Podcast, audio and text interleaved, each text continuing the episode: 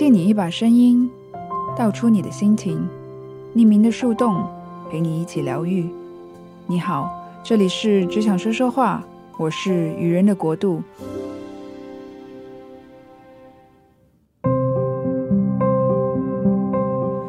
生活里，你一定有对某些事特别生气，又或者特别在意，但纠结于是否提出或者如何提出的这一状况。虽然我们总是在说时代进步了，人类开放了，也更愿意表达了，但是在对于一些也许会起冲突的表达，人的第一反应还是会退缩，会纠结，会想不好。如果会产生被别人讨厌的状况，那我宁愿把意见藏在心里，或许会是大部分人的选择。当然，这里并不是想说提出或藏在心里哪个才是正确的。因为复杂的世事有时并没有唯一的答案，但是我想关注的是你是否能接受那个自己，选择一笑而过，还是心里仍有一团呼之欲出的火？前一阵因为某个综艺节目，有个特别不解的疑惑在心中徘徊，除了疑惑，还有些许忧伤：为什么不喜欢得罪人的个性，竟让人活成了没有个性？为什么与人和善，渐渐的却让人成了透明人？没人在意你的意见，有时甚至没人在意你的感受。不得不承认，在这时代，鲜明的个性很重要。但这不解让我质疑了：难道与人为善也错了吗？就好像最近正在热播的韩剧《文森佐》。也同样让我疑惑多多。他好像是另外一种极端。虽然那种正义感毋庸置疑的让很多人热血沸腾，但他展示了那种以牙还牙、以暴制暴的状况，甚至就像剧中提到的意大利俗语：“要以恶魔来赶走恶魔。”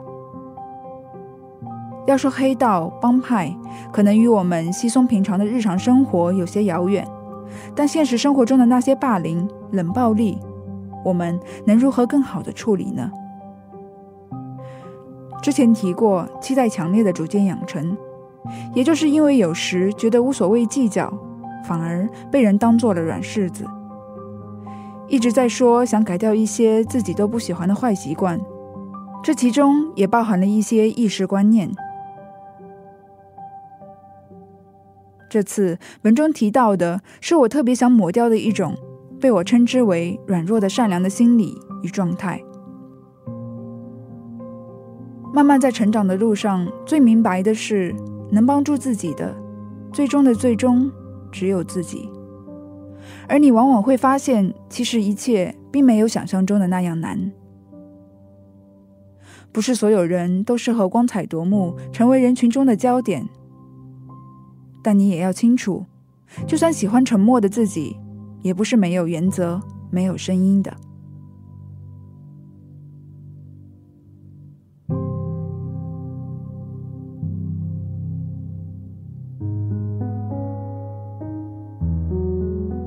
每个人都应该有自己的声音。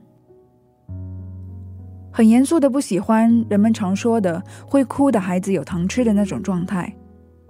我想，每个人都应该有自己的声音。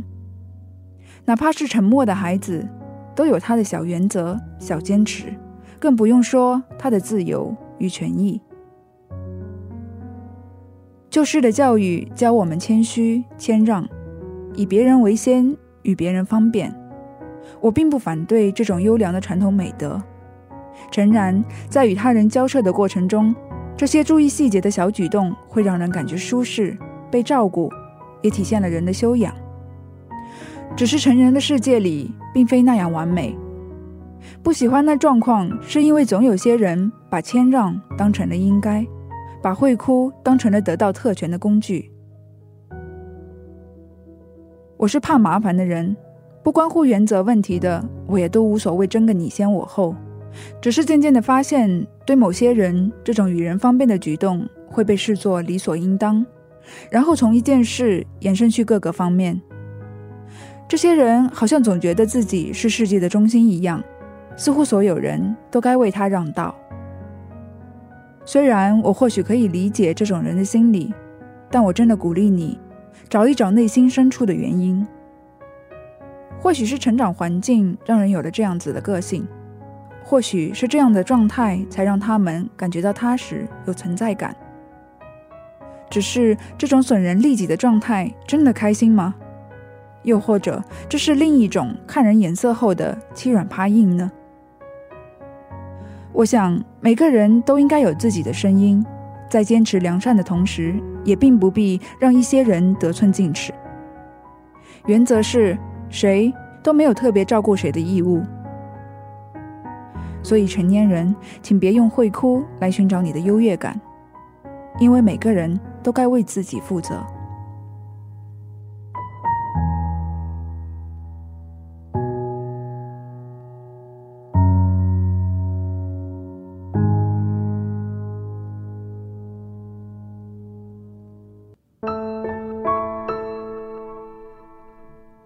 语言就是这样有趣，不管是面对面，还是现在低头一族的信息交流，总会有这样那样的摩擦。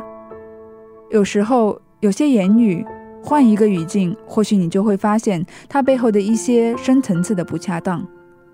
很喜欢宇宙乘客的主播 MT 在节目中的一番诠释，中文环境里的“乖，别闹”，或许有些调侃的意思。如果翻译成英文，就会是 “Don't be ridiculous”。那么英文的逻辑里，你就可以直接开战了。这就是不一样的环境与思维方式，造就了人们不一样的处事态度。我并不推崇反驳或反击，但我也不觉得沉默是金能解决问题，还是需要尝试非暴力的有效沟通。有自己的声音，如果没有自己的声音，那就会被默认你可以接受。说着说着，我突然觉得，一个媒体可能最厉害的地方，不是告诉你多少你没有听到过的信息，而是告诉你，你每天可能都会遇到或者纠结的事，如何去放开它，如何去处理。原来有跟我一样的人，原来有这样子的想法、疑问、纠结，是再正常不过的。原来有人也思考过，或者还没有思索出一些答案。而我们是一起在推动这个进步的。虽然默默承受某些思想上的痛苦，但我们也相信那个方向是正确的。这可能就是播客出现与存在的意义吧，一种陪伴，一种更贴近生活琐碎的思索与向内的探究，找到最舒适的做自己的状态和与人相处的方式。那天听到一档播客说。小说就是如此描绘着身边最贴近日常的存在。也许你没有时间，也不属于阅读小说的体质。希望我的小小声音日记能带给你一些思考与勇气吧。